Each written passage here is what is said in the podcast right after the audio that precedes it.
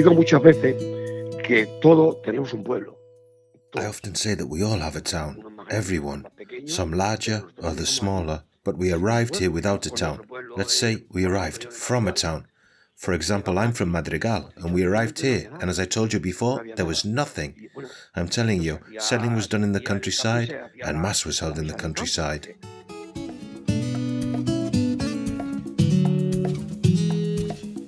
Tourism in Tietar. Smart tourist signs in audio format. Town history.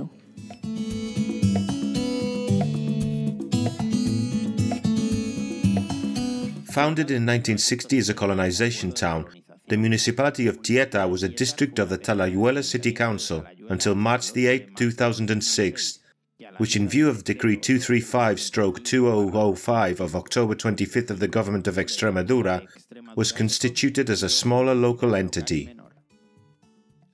Currently and since June the 12th, 2013, it's a fully fledged municipality of Spain, after obtaining independence from the Talayuela Council. But how do you start a town from scratch?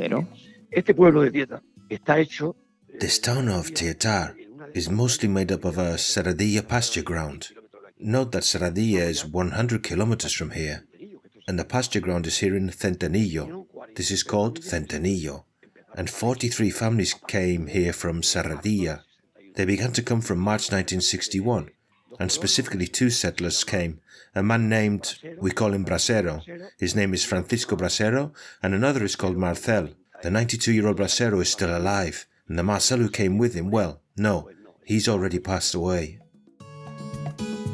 Este pueblo es el epicentro de un This town is the epicenter of another group of towns, including Pueblo Nuevo de Miramonte, Santa Maria de las Lomas, Barquilla de Pinares, Rosalejo, and Tietar.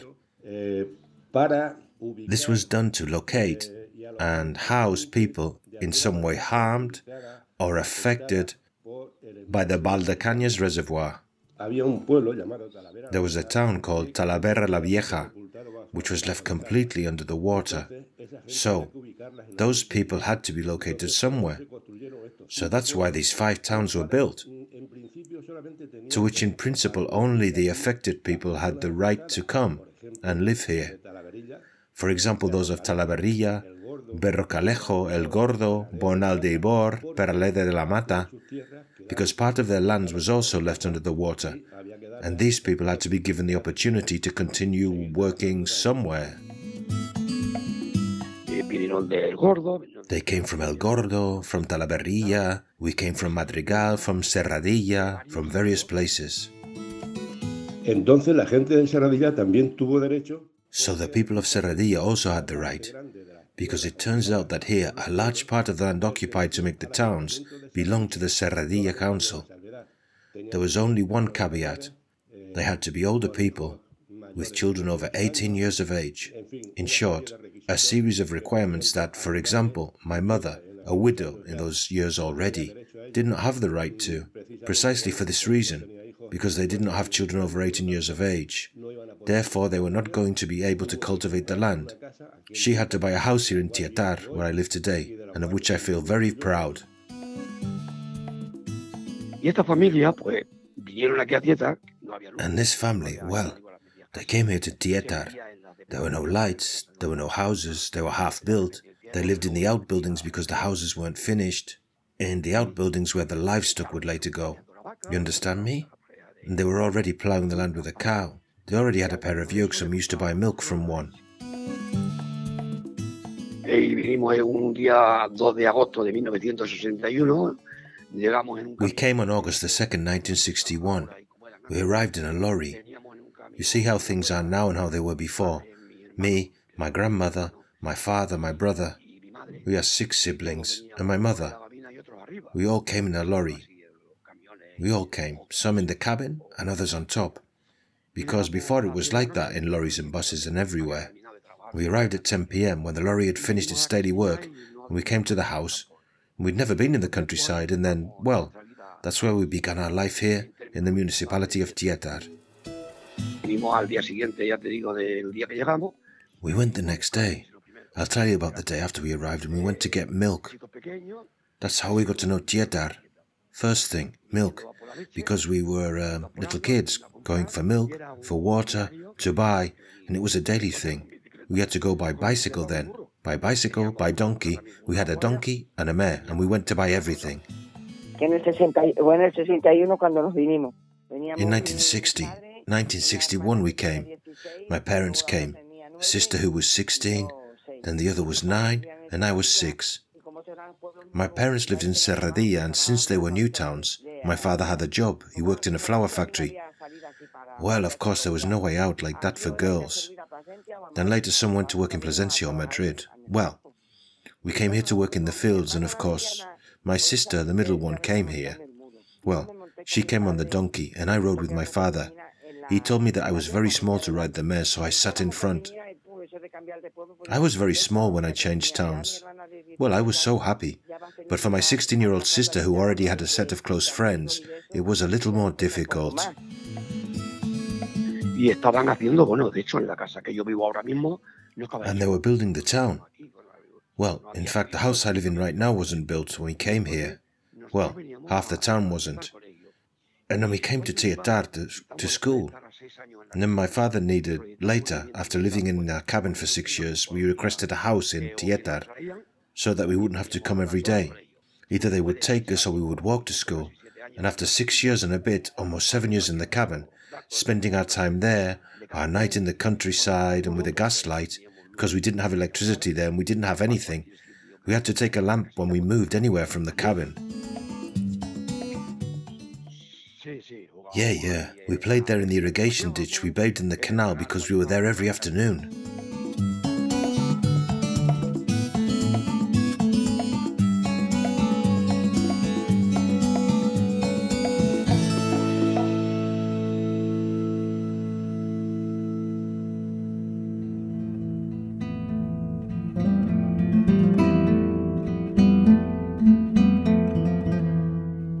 Cuando se inició del libro viajero, estamos hablando igual de 15 o 17 años.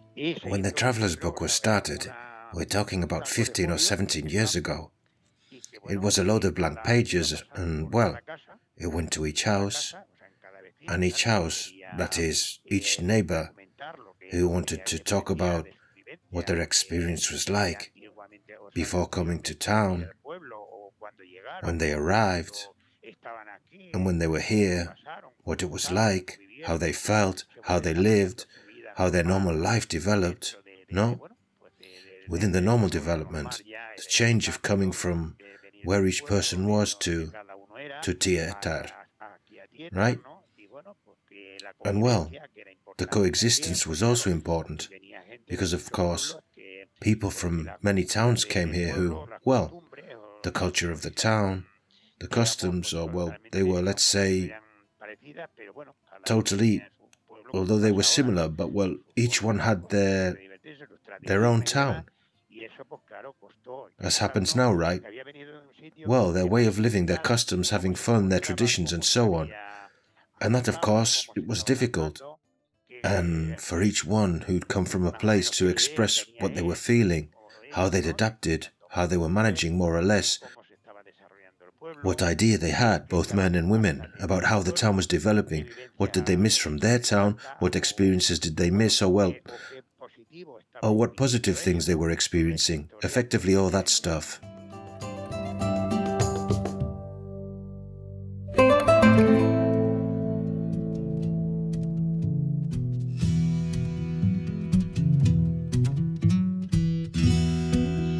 Luego aquí hubo un tiempo en el que todo tiene un principio y aquí hubo un principio. So, here there was a time when everything had a beginning, and here there was a beginning, and a beginning that is closely linked to a figure who was the priest of the town, who was Don Emilio Sanchez Soto, the first priest we had in Tietar.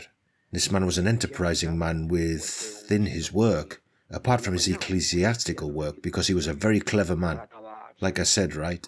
A gentleman who rubbed shoulders with the elderly, rubbed shoulders with the young, and with the children. But understand me, because he had his catechism and he had everything. And we started to work from there. From where we started, we had we began to have periodic meetings with the young people. We had them in the church with the priest, and then there they talked a little about everything. But of course, I'll tell you, on one side the girls and on the other the boys. We couldn't get together then. Un poco hacer lo primero que se hizo en Tietar. And from there we began to do the first thing that was done in Tietar, which was a football team, within what was being founded little by little. Well, a football team was formed. I started playing football. We were, I spent four or five years playing, and then we were growing. And what did I do? Well, with the priest and with other colleagues, well, I became president of the football team. And we managed to get the Tietar team to climb into the higher division, something that had never happened in the history of the Tietar team. And if you realize, it's from having nothing to having the beginning of a town and gradually forming a town. Because that's where the football team came from. The Senior Citizens Association came from there. The Women's Association came from there. And from there everything started. And everything was created new. Associationism for me is very important in everything. In everything. Because there's an opportunity to be a member and speak. We teach ourselves to respect and we teach ourselves to control. And everything that's under discipline and under a team of people, well, things can be done. Because we can all say that we're very good and that we are very brave. But if we do not create a team, I've always thought that we'll never achieve anything. And I can boast that I've been president of many things, but always thanks to the good team that I formed with other people who are the ones who've collaborated and helped the town.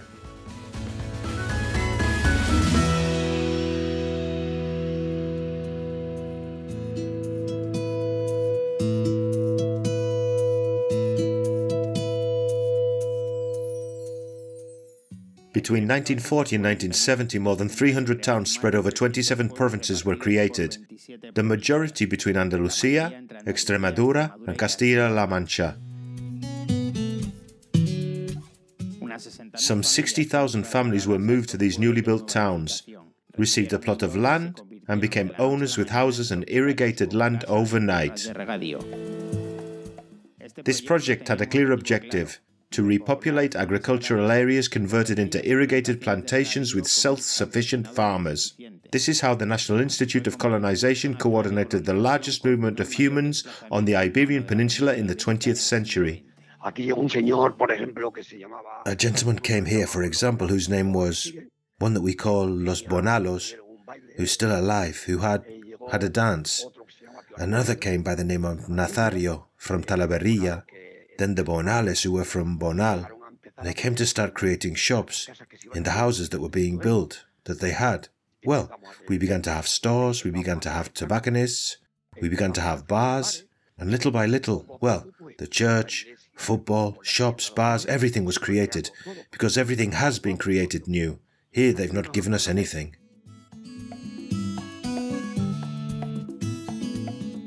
No, no, no, aquí no ha habido ninguna ermita. No, here there's never been a hermitage, nor has there been anything. Here the church began to be built. The housing was built, work was done here. It was good. When I came, the tower, the tower and part of the church were being built, and mass was given. It was given in the street. There was mass in the countryside. Y no, es le, le tenían hecho el altar. En esa aula de la escuela había They made the altar for him in that classroom at school. There was one, well, that was there for every Sunday. There was mass. They had us girls there to go to school. They had to go to school. So the girls went to one school and the boys went to another. They didn't go together. We had white overalls with the colonization insignia.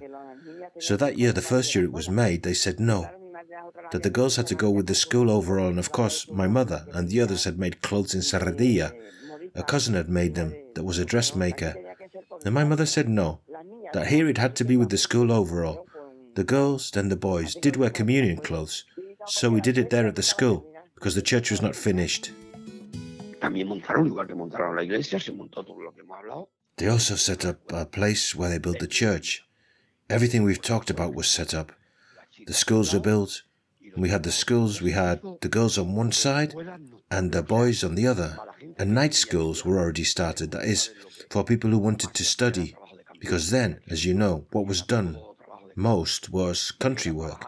and here above all because it was all country work, and it was working in the field sunrise to sunset, with cotton, as we have said, and with tobacco to live. And then, while night schools began to be created, that is, classes were given at night for the older people, so that they could obtain the certificate, primary school studies, and so that many could learn, as I already told you.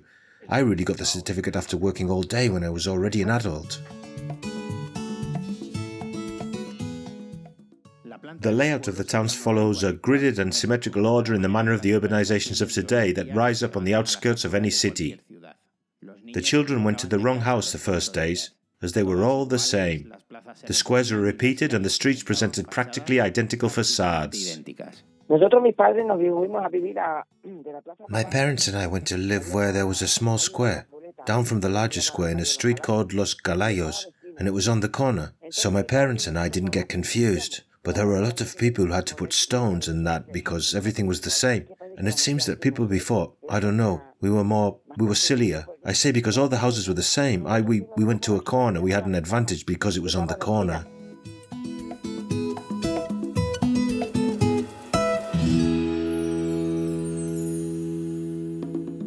Y para mí este es el nacimiento de Tietar. And for me, this is the birth of Tietar. So, with the shortcomings of the time, lack of telephone, lack of a lot of services that today, little by little, have been obtained, and I think we live in a fairly good state of well being.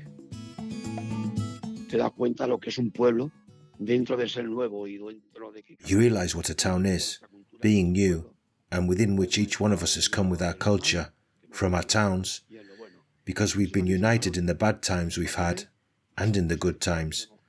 And these are also values. They are values and things that we also have to respect. And as I tell the mayor many times, these are things that have to be written down, the bad and the good, because perhaps you can learn from everything. Tomorrow, the history of this town will remain within the new that is. It will look like there was a group of people who cared about their problems and their chores and work, and the little that we had then, well, we created a town, and that in the end is what will remain.